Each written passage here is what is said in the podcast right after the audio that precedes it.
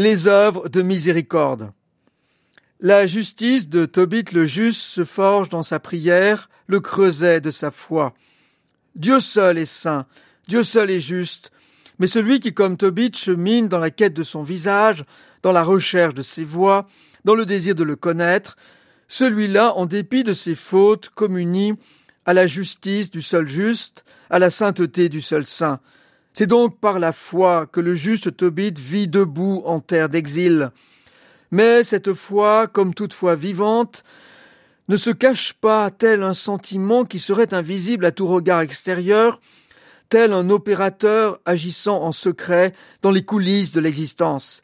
Elle se voit au grand jour, et ce qu'elle montre la foi, ce sont les œuvres. Ces œuvres de miséricorde, qui manifeste la foi, Tobit en fait mémoire pour son fils Tobie dans ce qui est son testament spirituel. Il lui recommande en particulier d'enterrer les morts, d'avoir souci des pauvres, et de prendre soin de sa mère vieillissante. La foi se voit, et sa visibilité, ce sont les œuvres.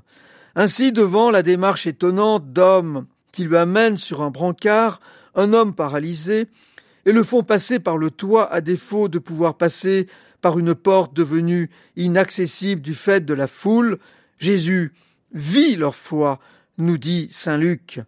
Cet homme, incapable de se déplacer tout seul, porté par d'autres, et lui avec eux allant ensemble là où cela semblait impossible d'aller, y a-t-il plus beau symbole de la marche dans l'existence lorsqu'elle se fait chemin de salut